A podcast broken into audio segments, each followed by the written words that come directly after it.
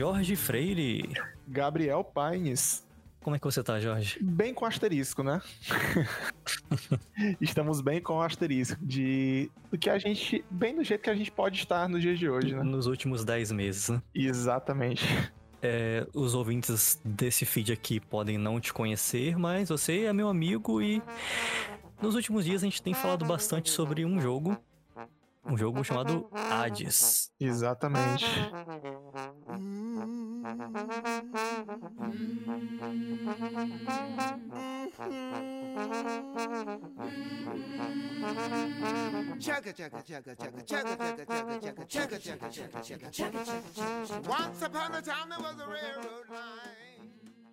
E é um jogo que fez bastante sucesso agora no final do ano passado, principalmente quando a gente pega que concorreu a vários prêmios, como o melhor jogo de ação do ano, melhor trilha sonora no Game Awards, né? Exatamente. Então, assim, é, explicando para os ouvintes o que, que é esse episódio bônus que está surgindo aqui no feed, é, eu te chamei porque eu queria que a gente pudesse meio que indicar esse jogo, uhum. mas que também fosse um papo interessante para quem já jogou e quer saber mais sobre a mitologia por trás é, das histórias contadas lá no Hades. Eu também quero trazer outros dois jogos que eu acabei jogando durante esses meses aí que o podcast está em recesso e que uhum. os dois tratam muito de mitologia grega. E se der tempo, eu quero falar também de um musical que eu já até falei para você sobre ele uma vez. Sim, sim. Que já conversa bastante também com esse tema.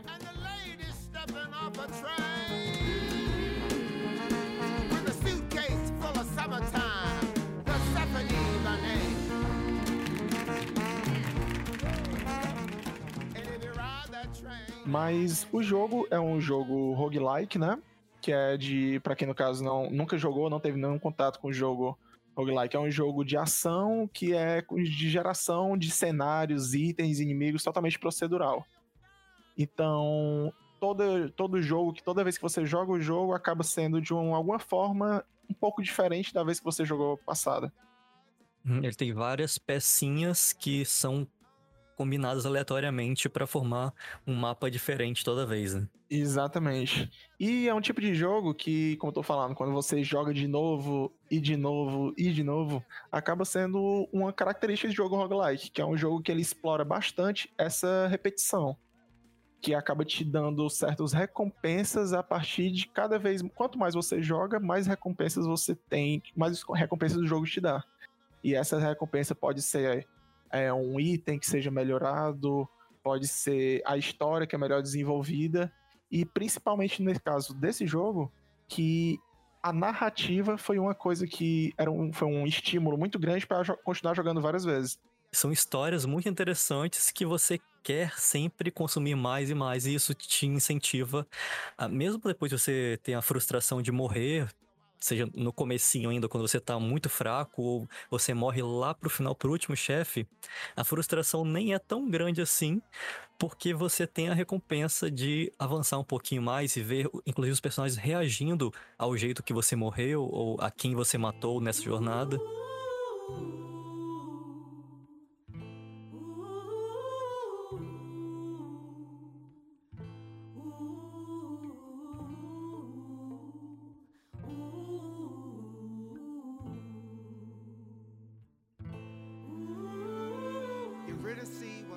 O próprio nome já indica, né? É um jogo que vai tratar principalmente sobre um contexto de mitologia grega. Mas você vai controlar o Hades? Não. Na verdade, o personagem principal é o Zagreu, que inclusive é uma coisa que eu, quando comecei a jogar, eu particularmente nunca tinha ouvido falar sobre o sobre Zagreu na mitologia grega e foi, até mesmo fui pesquisar para saber se realmente existia esse personagem ou se era algo criado exclusivamente para o jogo. Uhum. E é tanto que isso é uma coisa que, assim, eu achei ex excepcional de Hades, porque ele explora a questão dos mitos gregos, dos deuses gregos, que a gente já tem. Muitas vezes você nem pode ter estudado ao fundo algo sobre a mitologia grega, mas a gente acaba que consumindo direto ou indiretamente através de filmes, de séries, de livros. E a forma como Hades ele explora esses mitos é bastante fiel, de certa forma, a tudo que já foi construído ao longo de todos esses séculos e séculos, mas ele também vai colocando algumas algum tempero próprio naquilo. Vai modernizando uhum. bastante a forma que ele aborda esses, é, esses personagens, esses deuses, esses mitos. E a forma, exatamente por ser, por dar esse tempero próprio, digamos assim, como a gente está falando que os diálogos são bastante importantes no jogo, é uma coisa que eu acho maravilhosa, porque, como, tu tava, como você falou, essas. Quanto mais a gente joga, quanto mais a gente morre, quanto mais a gente interage com esses personagens, a gente vai também ficando mais íntimo daqueles personagens. Na medida que a gente dá alguns itens para eles. E essa intimidade acaba que traz uma abordagem bastante pessoal, assim, que eu vejo com determinados personagens.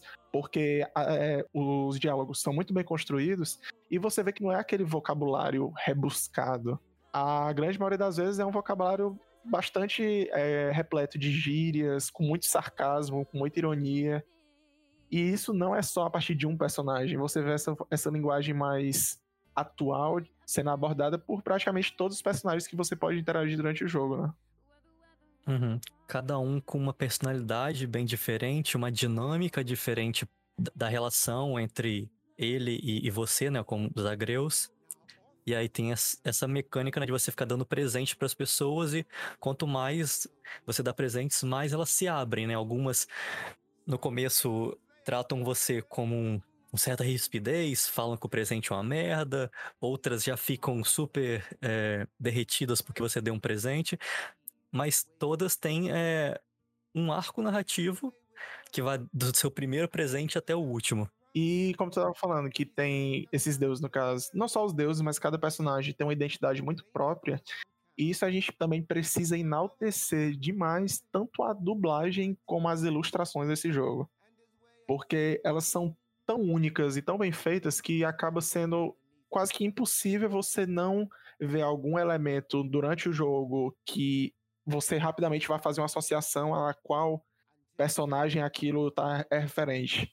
Até mesmo nas piadinhas que às vezes algum deus solta ou algum personagem comenta que você fica. É, muitas vezes poderia ter tipo, algum tipo de dificuldade de entender o que tá. O que aquele personagem quis dizer, mas tudo é feito com uma, uma criação, uma identidade tão própria tanto dos deuses do Olimpo, como até mesmo dos deuses, acho que é citônicos, quitônicos, não sei a pronúncia correta, mas que são muitos personagens que até mesmo na própria mitologia grega, digamos assim, mais mainstream, que a gente vê sendo abordada em livros, filmes, acaba não sendo personagens tão, é, tão abordados, né? Como a gente pode falar, por exemplo, a existência do caos, da Nyx, de Hypnos, Thanatos, dentre outros personagens que aparecem ao longo da jornada. Então, assim, eu quero aproveitar esse gancho para fazer o seguinte: vamos encerrar aqui um bloco onde quem não jogou o jogo ainda vai estar tá totalmente livre de spoilers, mas com uma última indicação, assim, com um último incentivo para você jogar, você ouvinte que ainda não conhecia ou não deu uma chance para esse jogo, pesquisa no Google as artes dos deuses. Faça esse favor a si mesmo e tenha esse, esse colírio aos seus olhos. É maravilhoso. Não, é, foi, inclusive, foi uma das primeiras coisas que me fez querer jogar o jogo foi exatamente quando eu vi o vídeo da gameplay no YouTube. Depois, quando muita gente começou a falar sobre, foi principalmente a forma como o jogo parece ser bem fluido, que é um jogo, apesar de ter toda a história muito bem desenvolvida, é um jogo de ação e, de certa forma, essa fluidez é necessária para que a gente queira continuar também jogando e jogando. E é um jogo bastante fluido e com a ilustração belíssima, belíssima, belíssima. Não só a ilustração, como também trilha sonora, dentre vários outros aspectos, né? King of Shadows, King of Shades, Hades was king of the underworld. But he fell in love with a beautiful lady who walked up above in her mother's green field. É, já começando então, porque você tinha falado dos Agreus e do, do, da relação com Hades, os Agreus é praticamente um personagem inventado para esse jogo. Ele é um deus que tem pouquíssima mitologia Uhum. e uma das poucas iterações que tem sobre ele é de que ele seria um filho de Hades. Outras seria que ele, se, ele é, seria o equivalente ao Dionísio, deus do vinho, Sim. é, e que ele teria sido é, destruído pelos titãs ou desmembrado pelos titãs. E aí o coração dele foi im- implantado no- na perna, eu não lembro agora se foi de Zeus ou se, ou se foi de Hades, e da- dele nasceu Dionísio. Mi- Mitologia grega, né? Não vamos procurar muito, muito sentido no que acabou de ser dito, mas mitologia grega é isso, né? Mas o que eu acho interessante é que é, os agreus ele é associado a uma, uma crença, né, um- uma religião grega que seria centrada no Orfeu e nos contos de Orfeu. Sim. Então o jogo faz um- uma coisinha engraçada com isso de pegar o personagem Orfeu e fazer que a- as, as conversas entre ele e os agreus fosse como se os agreus contassem pro Orfeu o que que ele queria que ficasse registrado pra história. E até mesmo isso, você fala dos agreus, que, tipo, eu também dei uma pesquisada sobre ele, e ficou claro como, assim, autores diferentes e fontes diferentes abordam essas histórias e essas relações dele de uma maneira totalmente diferente. E eu acho que isso facilita muito a gente ter uma imersão maior no jogo, porque a gente tá jogando com um personagem que a gente não teve nenhum pelo menos a maioria das pessoas não teve nenhum contato ou conhecimento prévio sobre ele. Então é muito mais fácil de você se- é, absorver melhor a história do jogo quando você tem essa. Como é que eu posso falar? Quando você não tem esse conhecimento prévio baseado naquele personagem que a gente vai jogar. Seria totalmente diferente, por exemplo, se a gente está tratando sobre mitologia grega. Se eu falar Poseidon, se eu falar Zeus, a maioria das pessoas já vai ter uma, um conceito criado previamente sobre esses personagens, né? É, é muito mais fácil a gente se ver como esse personagem, né? Exatamente. Como o protagonista.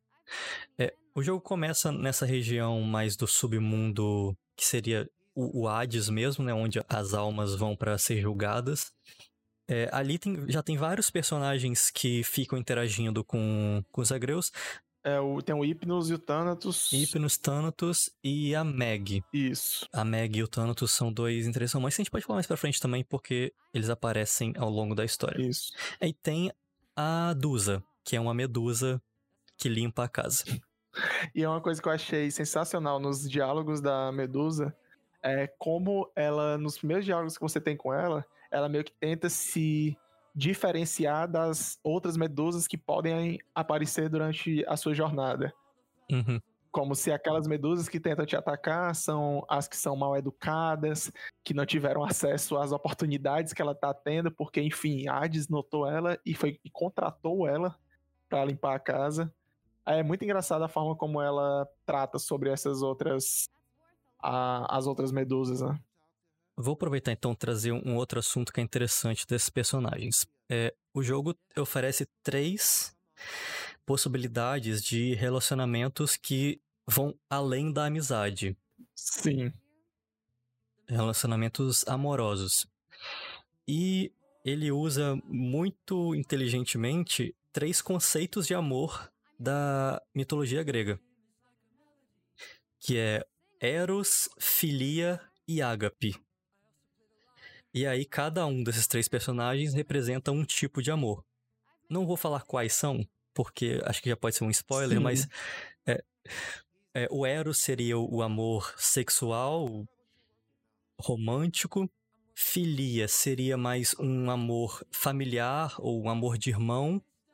E ágape é meio que um amor é, é, sem, sem interesses, é um amor que se entrega. Como se fosse mais genuíno, né?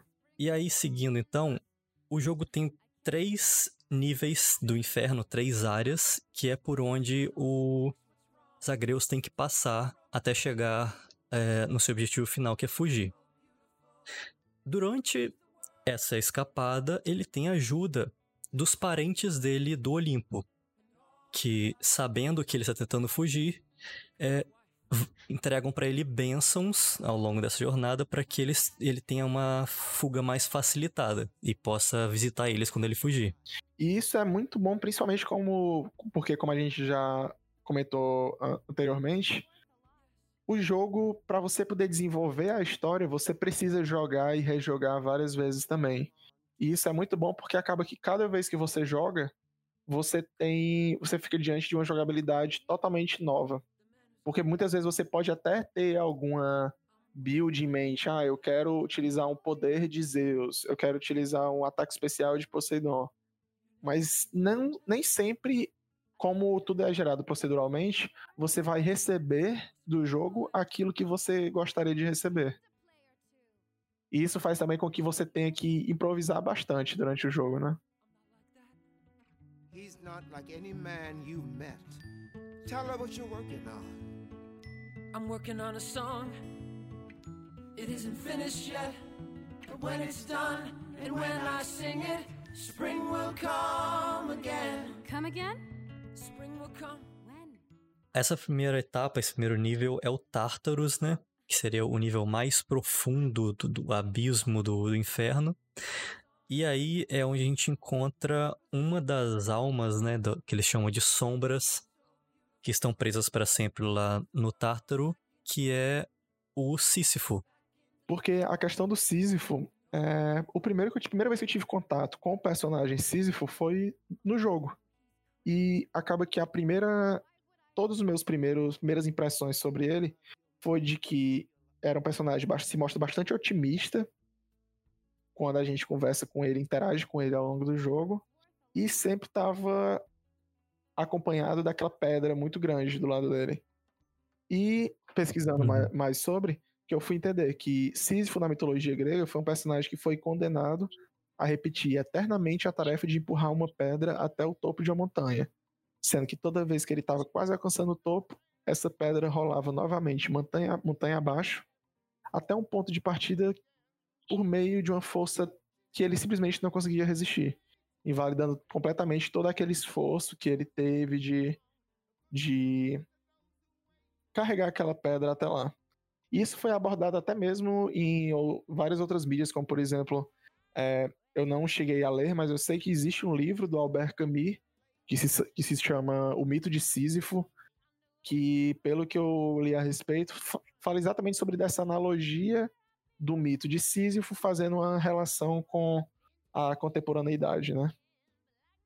A mitologia grega tá cheio desse tipo de, de filosofia, que é as histórias que continuam acontecendo de novo e de novo e de novo, porque a gente não tem é, autoridade ou uh, controle sobre o resultado da nossa vida. O Tartarus termina com a primeira chefona do jogo, que é a Megara, ou uma das suas irmãs. Isso, exatamente. É, são três irmãs que formam as Fúrias, que também são personagens clássicos da mitologia. Eu não pesquisei muito, não sei se você sabe mais alguma coisa sobre, além de que elas existem. E também o que eu sei também é o que o jogo apresenta pra gente, que todas três são filhas de Nyx também, né? Então acaba que, de certa forma, são meio que irmãs do Zagreu. É, tem, tem, tem essa essa coisa do incesto aí também que a gente prefere não comentar. Mitologia grega, né, gente?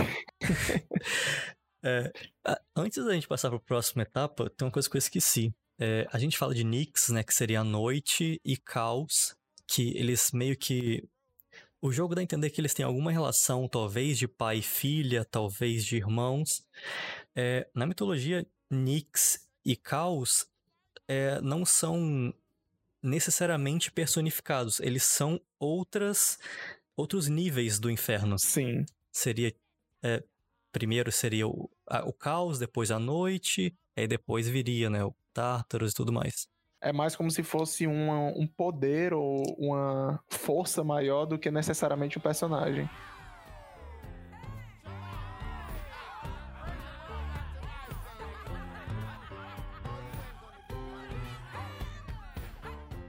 Aí depois a gente vai pro Asphodel, que em português seria Asfodelo?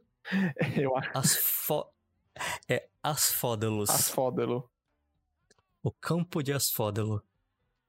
Que seria para onde é, as almas é, comuns iriam. Que não são consideradas nem boas nem más. Isso. Dentro do Asfódelo, a gente encontra um outro personagem muito importante também, que é a Eurídice. Uh, e a gente, conhecendo a Eurídice, descobre que ela era esposa de Orfeu, que era o cantor do reino de Hades. A história de Orfeu e Eurídice, para mim, assim, é uma das minhas favoritas, especialmente por causa do musical Hadestown. Uhum.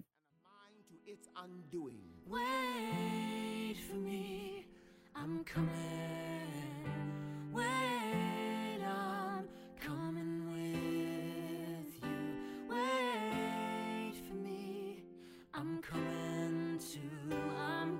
Show.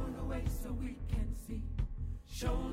Contando brevemente a história dos dois, ele, o Orfeu, ele é um cantor que muito famoso, e a Eurídice, ela é uma ninfa, que seria a musa do Orfeu, para quem ele compõe suas canções. Até que no casamento dos dois, a Eurídice é perseguida por um sátiro e cai num ninho de víboras, e aí ela é picada e morre. Quando isso acontece, o Orfeu canta uma canção tão triste que até os deuses choram. E inconformado com a morte da Eurídice, ele decide que vai até o inferno, até o Hades, para resgatar a sua amada. Então, a história do Orfeu tem essa questão dele invadir o inferno, ir até o Hades e através da música dele, ele convence o Hades a libertar a Eurídice. Mas tem um catch, tem um porém o Hades muito esperto, não, não querendo deixar a Eurídice ir embora, diz que eles só podem fugir de lá se os dois não andarem lado a lado. O Orfeu tem que ir na frente e Eurídice atrás. E se em algum momento dessa jornada até a superfície o Orfeu olhasse para trás, a Eurídice ficaria para sempre presa no inferno e ele não teria mais chance de recuperar ela. Uh, os gregos, sendo os gregos, obviamente, dá merda. e aí, quando o Orfeu pisa para fora do inferno, ele olha para trás e não percebe que no contrato que ele fez com Hades, os dois deveriam estar lá de fora. Então, no último passo da jornada dele, ele acidentalmente olha para Eurídice e ela é condenada a ficar lá para sempre.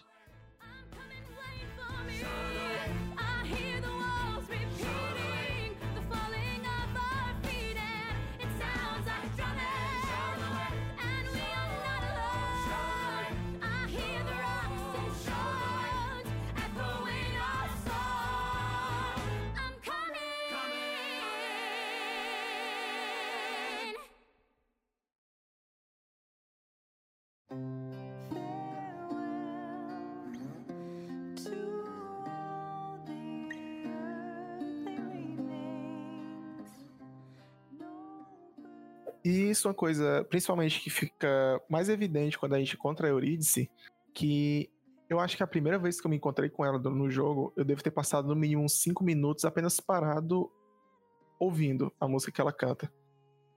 É tão lindo, mas tão lindo. E além de ser uma música muito bonita, uma coisa que eu acho muito massa é a forma como a música faz parte da própria narrativa do jogo. E, e como você tinha falado lá no começo, né, tem essa modernização dos diálogos, né, que quando você encontra a Eurídice pela primeira vez, ela tá putaça porque ela ficou para trás por causa da burrice do, do, do marido dela. Exatamente. E, e ela não quer mais olhar pra cara dele. Mesmo que ele esteja preso e não possa ver ela, ela não quer ver. E aí, você levando e trazendo a conversa entre os dois, acaba evoluindo e, e aí ela começa a se abrir e, e dizer que tem saudades dele e tudo mais.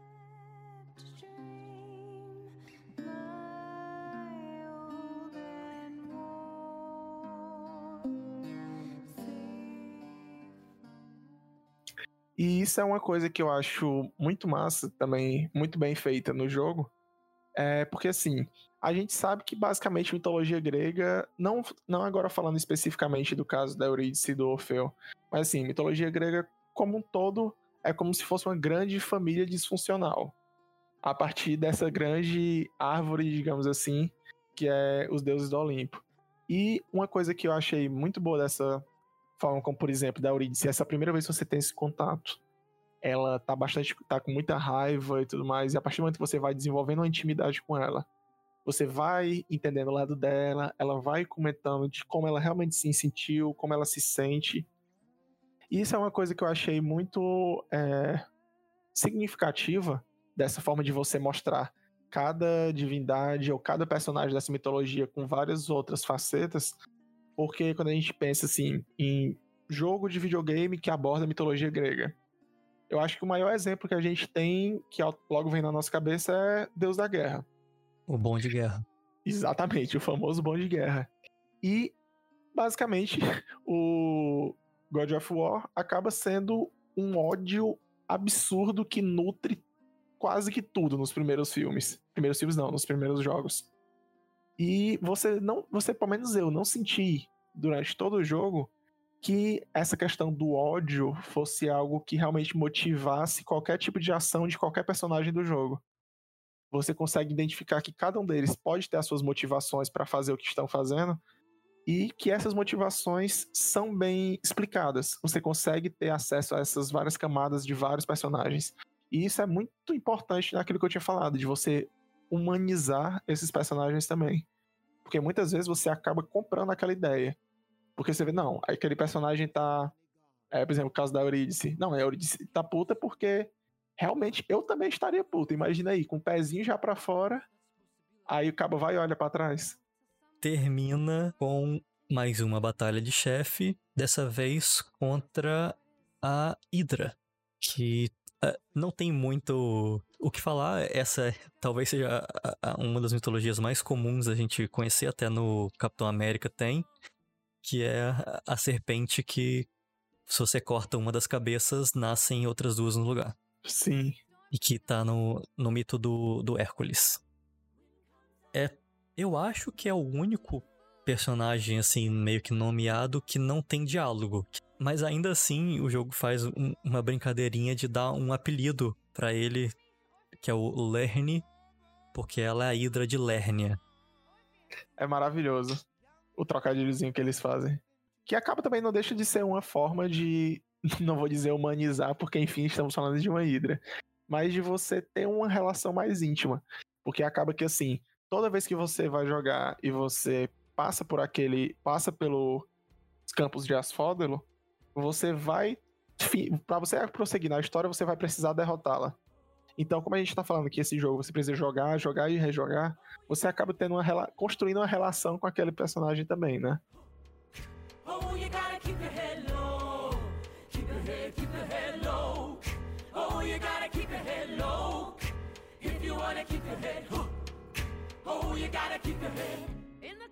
Temos o terceiro e último nível é, do inferno, que na verdade seria meio que o céu, que são os Campos Elíseos.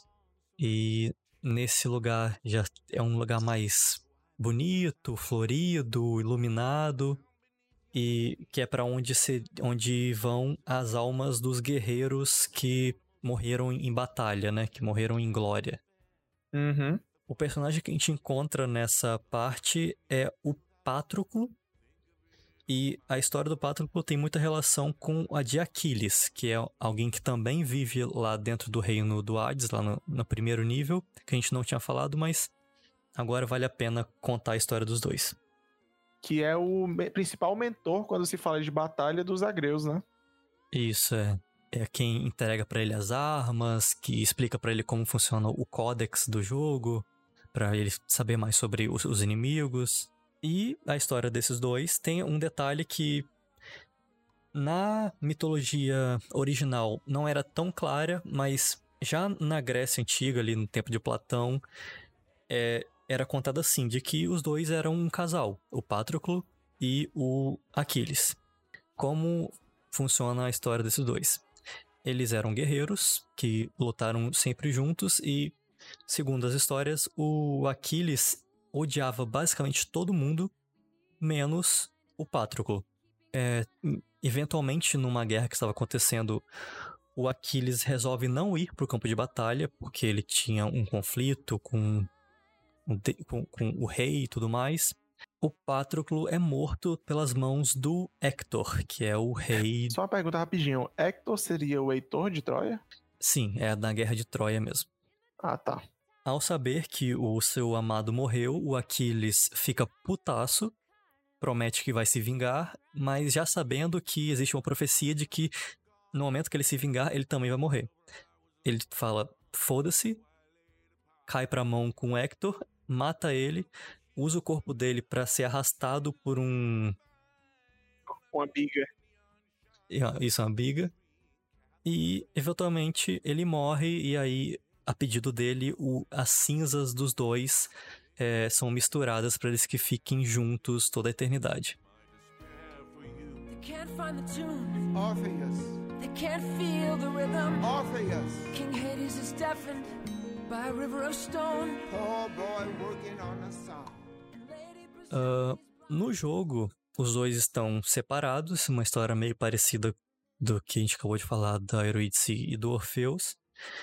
E o Patroclo também tá bem triste porque a última vez que ele viu o Aquiles, é, ele abandonou ele no campo de batalha, basicamente. Então ele teve que ir sozinho e morreu.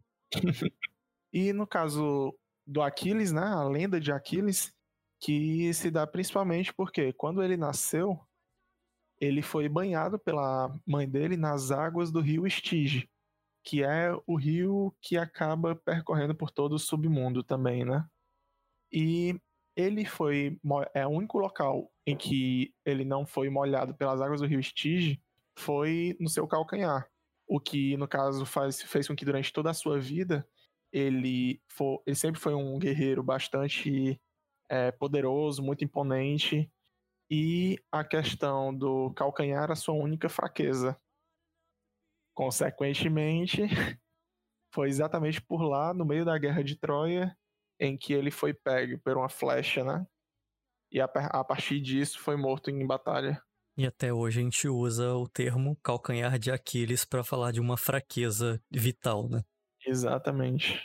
Um assunto nada, não, nada a ver com o tema, mas apenas que eu também acho é, curioso, porque eu acompanho bastante NBA e acaba que muitas vezes a gente tem alguns atletas que rompem o tendão. E até mesmo o nome do tendão já que é tendão de Aquiles, né, em referência ao, ao personagem da mitologia grega. Uhum. E que também é o poder secreto dos jogadores de basquete. Exatamente. O que justifica aquele. O que justifica ter mais de 2 metros e 100 quilos e mesmo assim ser rápido. Cars and oil drums, warehouse walls and factory floors. I don't know you anymore. And in the meantime, up above, the harvest dies and people starve. Terminando o campo Elísio, eh, os últimos chefões dessa área são o Teseu e o Minotauro. Resumindo, é que eh, o Minotauro vivia dentro do labirinto, vários guerreiros tentaram.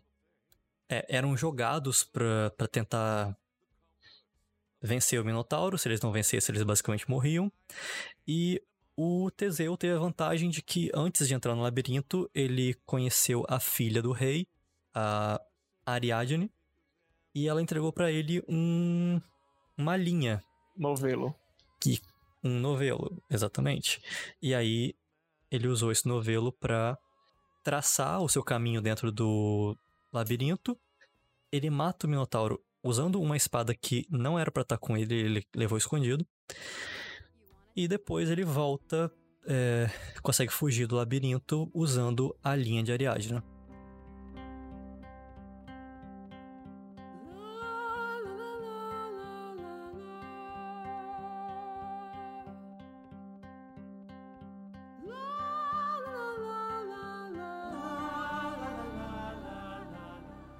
Uma coisa que eu. Foi uma das partes que eu mais gostei de da, da forma como os personagens foram desenvolvidos nesse jogo é porque nesse esse chefe, no caso desse terceiro estágio, você enfrenta os dois, que em que um foi o algoz do outro enquanto vivos. Agora você encontra, você enfrenta os dois lado a lado. E uma coisa que eu acho sensacional também é porque, por exemplo, até mesmo quando a gente, você agora quando foi falar do mito, falou da questão do mito de Teseu e o Minotauro. A gente sempre fez Uhum. referência apenas como Minotauro. E é incrível como o jogo tem todo esse cuidado de chamar o Minotauro de Astérios, que seria o que era o nome correto, né? O nome próprio do Minotauro. E você vê até Sim. mesmo a forma, quando a gente imagina um Minotauro, que na nossa cabeça automaticamente já vem aquelas representações bestiais de um homem, meta- metade homem, metade touro, muito grande, muito forte.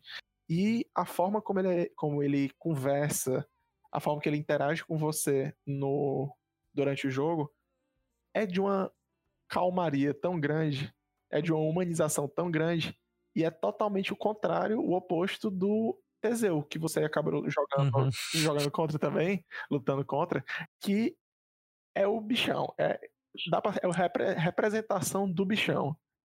Que inclusive É um pau no cu. é, o famoso. Que engraçado, é muito. É, era muito engraçado quando você chega e muitas vezes os agreus só conversa com o Astérios e ignora a existência do Teseu. E o fato de você não conversar com ele ou ignorar ele faz com que ele fique muito mais puto ainda. E é muito engraçado a forma que tanto as ilustrações como os dubladores também conseguem passar isso a partir dessas interações. Sim, é, e, e aí justamente por ser um, um chefe que tá bem lá na frente, então nem sempre você encontra ele no comecinho, quando você ainda tá fraco, é, essas é, conversas com ele acabam sendo ainda mais satisfatórias. E vencer ele é ainda mais satisfatório porque depois daqui umas uma hora, quando você voltar a encontrar com ele, ele vai comentar o fato de ele ter perdido. Demais, dizendo que foi sorte.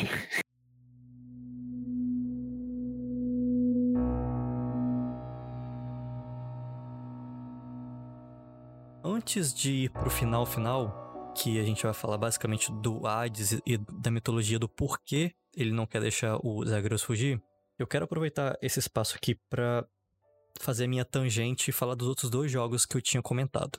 Hum, Na história do Teseu, um- uma das coisas relacionadas a ele na mitologia é que ele tinha um barco que ele usou pra ir na ilha, acho que é na ilha de Creta, se não me engano, que é onde acontece a história com o Minotauro.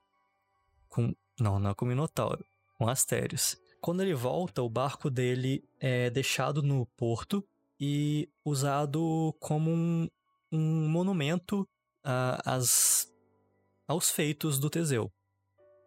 Esse barco é deixado lá no porto por séculos e séculos e preservado.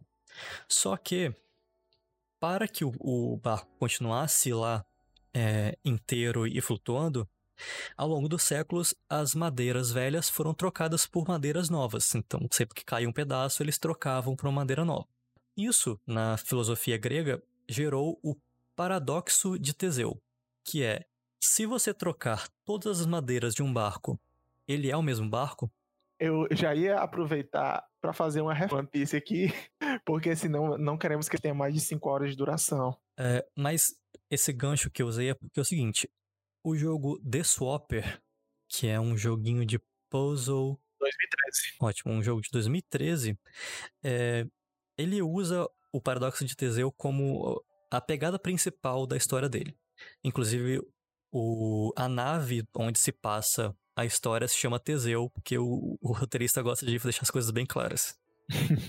É, mas nesse jogo você tem uma ferramenta que ela consegue projetar clones seus em, em outros lugares inacessíveis à sua frente. E esses clones se movem exatamente como você, mas a sua consciência está sempre dentro de um dos vocês, né? Um dos, dos bonequinhos do jogo. E você pode usar essa ferramenta para atirar em outro corpo e a sua, pa- é, sua consciência vai para outro corpo. Para resolver os puzzles do jogo, você muitas vezes tem que criar um clone seu, jogar a sua consciência para esse clone e sacrificar o seu antigo corpo. Nossa.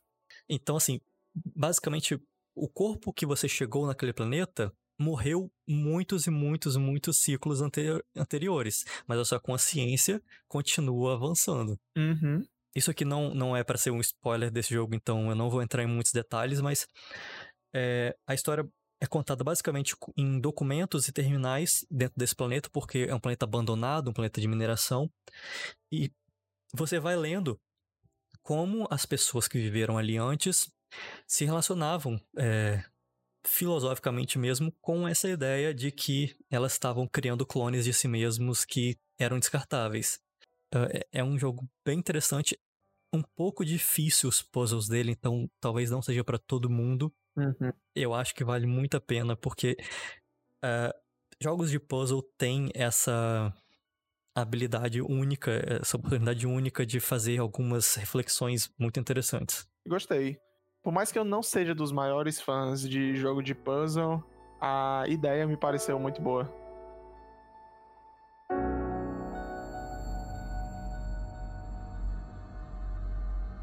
O outro jogo que eu quero trazer, se quando eu terminei o The Swap eu falei eu quero jogar outro jogo de puzzle e esse por acaso a Epic Games deu de graça, então talvez algumas pessoas ouvindo tenham ele na biblioteca, que é o Talos Principle. É, não tem muito a ver com a história do jogo, mas Talos era uma figura da mitologia grega também, que era um gigante de bronze que protegia uma ilha contra os barcos que tentavam se aproximar. É, inclusive, conectando com o que a gente falou agora há pouco, o Talos ele é muito baseado no Aquiles, porque o ponto fraco dele também era o, o calcanhar. Só que ele tinha um- uma única veia que corria do seu, é, do seu pescoço até o calcanhar, e aí é, os argonautas, daquela história do, dos argonautas, é, destroem ele atirando o prego do seu calcanhar Ai, ai. Apesar de isso não ser é, explorado durante o- a filosofia grega, eles inventam um, um filósofo e dentro dos documentos do jogo, que tem vários documentos com textos reais de filósofos, historiadores e também personagens do jogo, é, eles inventam um filósofo que ele inventou o princípio de Talos, que segundo o jogo, num, num resumo bem simples, é você nunca pode fugir da realidade. Porque por mais que você tente fugir, quando você sangrar, você vai morrer. Ok. Mas a outra coisa que é importante pro jogo é porque no Talos Principle você joga como um robô. Um robô que tem consciência. E é algo que, sem querer, os- as- a mitologia grega foi muito à frente do seu tempo em basicamente criar um robô, um personagem de bronze que tinha é, consciência. E aí o, o Talo- Talos Principle aborda basicamente isso. Você, como um robô consciente, tem que fazer algumas escolhas morais e, e- e sociológicas à medida que você vai avançando nos puzzles. Você tá sempre seguido por uma voz do Elohim, que é basicamente Deus. E também você é tentado por um, pelos computadores que você interage a sempre é, ir contra as, a- as ordens de Elohim. Esse Talos Principal é aquele que tem uns lasers, né? A resolução dos puzzles é com lasers? Isso, exatamente. Ah, sei qual é. É, um, é um jogo de puzzle em primeira pessoa. Eu sempre tive, eu sempre tive vontade de jogar ele, mas acabei que sempre ficou só na vontade. Pesquisando para esse episódio, qual não foi a minha surpresa quando descobri que The Swapper e Talos Principle foram escritos pela mesma pessoa? Hum. É, não sabia disso também. Eu realmente não tinha ideia. É o Tom Jupert, que ele também escreveu Faster Than Light, Que é muito bom. Excelente, e ele ajudou também a escrever o jogo Driver São Francisco, que é um dos melhores jogos de corrida.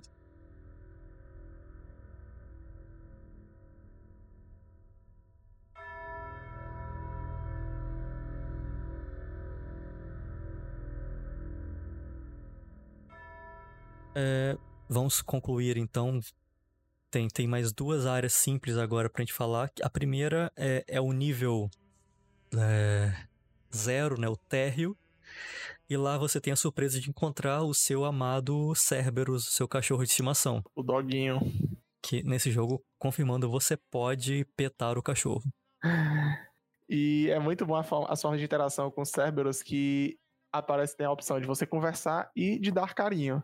Então toda vida que eu veio jogar, que eu vi o Cerberus parado, eu ia lá só fazer um carinhozinho nele antes de começar, que era pra dar boa sorte naquela tentativa de fuga. Por fim, quando você consegue passar pelo Cerberus, não vamos nem falar como, o, o Hades é, tá te esperando do lado de fora, pra surpresa geral da nação. né? Nossa, como assim? O nome se chama Hades e ele está do lado de fora, ele esperando. É, aí a sua última luta é contra seu pai, que não quer te deixar sair. Eventualmente, depois de muitas e muitas tentativas, você consegue matar ele. E aí você encontra. é, você é revelado a primeira vez que você sai, então. Última chance pra quem não quiser saber essa parte. Mas o que, que é, Jorge? Menina Perséfone, Persephone, que é do musical também. também conhecida como a deusa grega da agricultura e das estações, né? E também conhecida como a mãe dos agreus. Que você só descobre após, ter- após matar o Hades pela primeira vez, porque até então a informação que você tem é que Nyx era sua mãe, né? Uhum, porque eventualmente acaba sendo revelado que ela, na verdade, é uma mãe adotiva. Falando mais uma vez que mitologia grega tudo, toda inteira gira em torno de fami- relações familiares não tão convencionais, né? Uhum. Basicamente uma grande família com legenda em grego. E o- os gregos tinham uma relação muito mais de boa com seus deuses. Deus não era uma coisa super tabu e, e chata. Sim.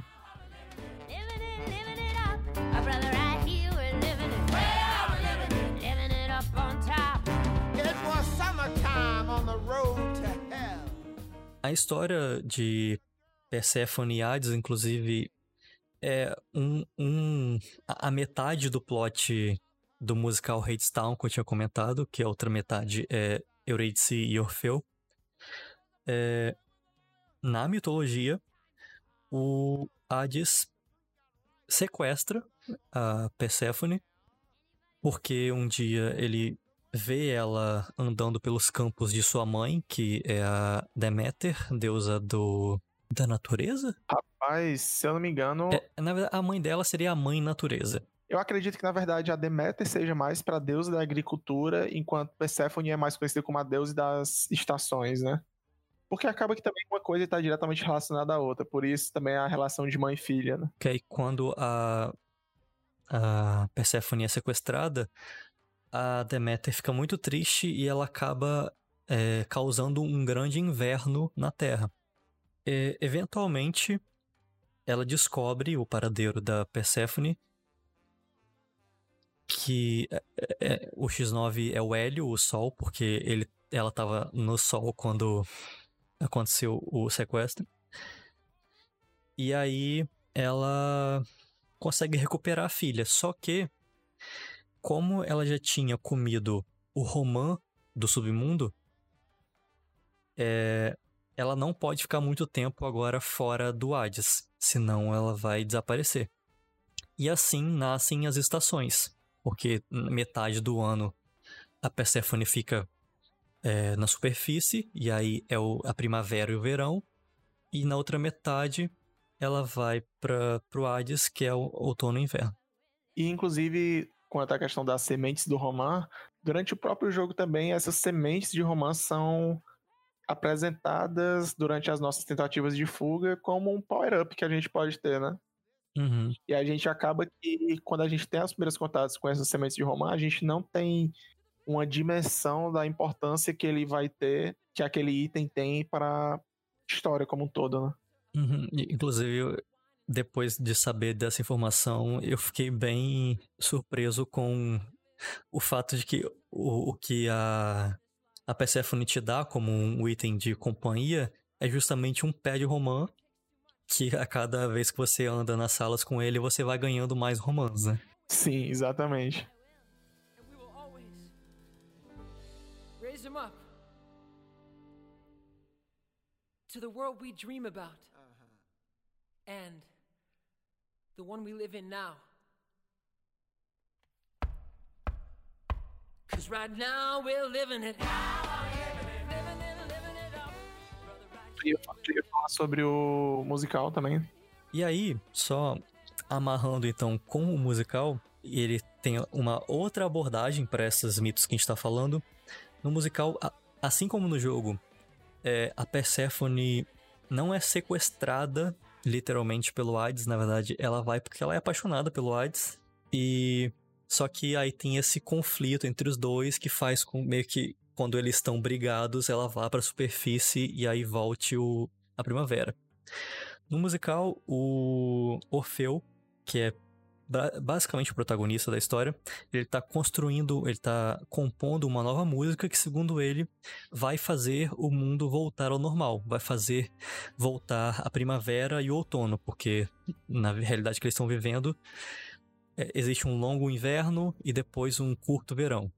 A Eurídice é uma garota pobre que se apaixona por ele, mas morre de fome porque ele, sendo um artista, ele não provia é, o que ela precisava, que era comida.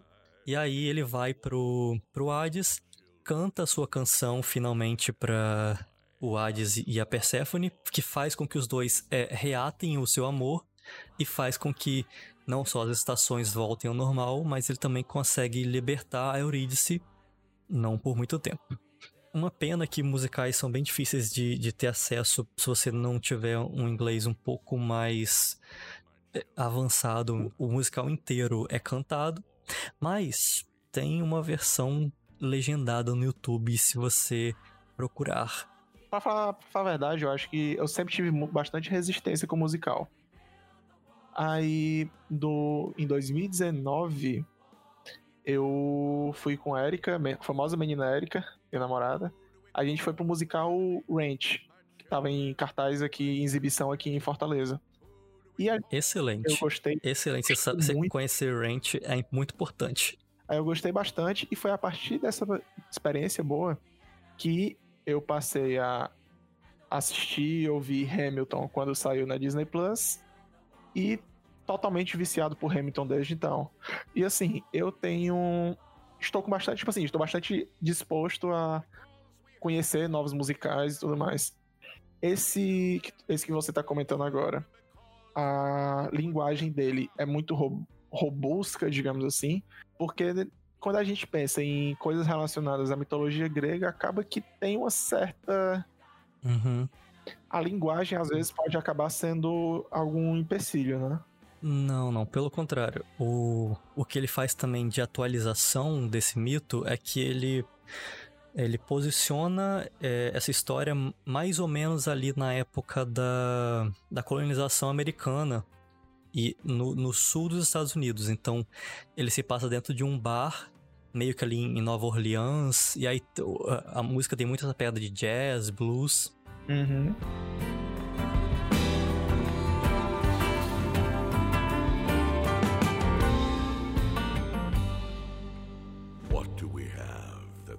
Want? próprio estilo musical, que ele, é- ele é atualizado em relação à à mitologia, mas vintage em relação ao nosso presente. E também é, a forma como a história é contada. É- Ela é bem moderna. Ele é um musical que faz muito sucesso entre jovens, realmente. É uma história de amor bem jovem. Ah, então quer dizer que é isso que os jovens que os jovens gostam. Mas, assim, eu recomendo bastante. Eu acho que ele, ele tá pau a pau com Hamilton, assim, em, em musicais interessantes sobre Hoje histórias dia. velhas. Uhum. É, Eu, eu achei legal você ter comentado o Rent, porque eu posso fazer aqui a comparação, porque a história do Rent é sobre um cara que tá tentando compor uma última música que vai mudar a história. Assim como o Orfeu no musical Redstone. Se, se tiveram o mesmo destino, aí tem que, tem que assistir pra poder, ou ouvir pra poder saber, né? E assim, pra amarrar tudo, é, uma das músicas, a, a primeira música do musical, ela fala sobre como é, essa é uma história triste, uma história de amor, mas que, apesar de ser triste, a gente vai contar ela de novo, e de novo, e de novo.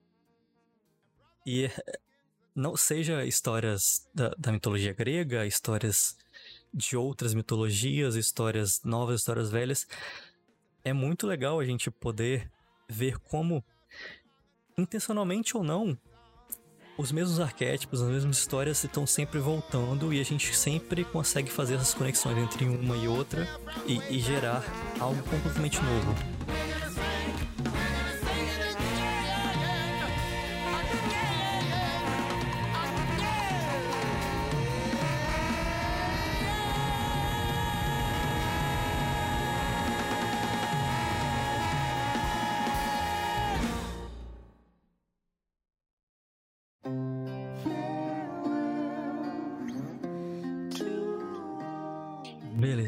Te agradecer pelo seu tempo e por esse papo. Eu que agradeço pela oportunidade. Na verdade, meu segundo podcast, né, que eu tô gravando. Outro podcast que eu havia gravado junto com o nosso amigo Roberto Rudinei, indicando Gris também, um outro joguinho, muito bom, inclusive. Que, inclusive, posso, tô, vou indicar para você que tá ouvindo, se você quiser, já tiver, já tiver jogado, já tiver ouvido falar sobre, ou tiver curiosidade, tem, a gente fez um podcast muito bom para apresentar e comentando um pouquinho sobre ele lá no Iradex. Aí Uhum. já fica Foi, foi tão bom que depois de ouvir, a primeira coisa que eu fiz foi jogar Gris. É maravilhoso. É um jogo maravilhoso. É, então vai estar linkado aqui nesse post o episódio do Iradex Home Office. É, eu fiquei bem surpreso com essa informação de que esse é o seu segundo podcast, porque eu não tinha ideia de que aquele tinha sido a primeira vez que você gravou um podcast, porque você tava muito bem. Foi a primeira vez. É porque assim, né? Uma pessoa falante. Então acaba que facilita um pouco. Porém, se- seguimos forte, né? Parece que 2021 é o ano do podcast no Brasil, então eu tô me preparando pra isso. O Matutando volta muito em breve. A gente já começou a gravar a segunda temporada. Dessa vez eu tô gravando com o Roberto Rudinei, que então se vocês ouvirem aí o, o episódio de Gris com o, o Jorge e o Rude, vocês já vão ter um gostinho aí da voz do Rude, que ele também é do podcast Nicolas, sobre Nicolas Cage. É, e ouçam também outras coisas aqui da rede Iradex, porque agora o Matutando faz parte da rede. Então aí tem o HQ Sem Roteiro, sobre fotografia, tem o Guru Station, que é um, um experimento, assim, excelente, É que maravilhoso. eu não consigo nem, descre nem descrever. Giovana, você é E- doente. No bom sentido, é claro. É isso, Jorge. É, se as pessoas quiserem te seguir, se você quiser deixar aí alguma rede social, Pra quem quiser conversar sobre algum dos temas que foi falado aqui, ou então falar sobre os principais temas que eu abordo no meu Twitter, que na verdade são One Piece, Ceará Esporte Clube e NBA, podem estar entrando em contato comigo, pedindo pra seguir, eu sigo de volta e troco likes. É arroba Jorjun, J-O-R-J-U-I-N. excelente. E as minhas redes sociais são todas arroba Gabriel Pim. Eu peço principalmente que as pessoas me sigam no Letterboxd, porque pra mim é a rede social perfeita onde você não precisa conversar com as outras pessoas. E a gente fica por aqui então. Valeu, Jorge. Valeu, Pines, valeu, galera, um cheiro.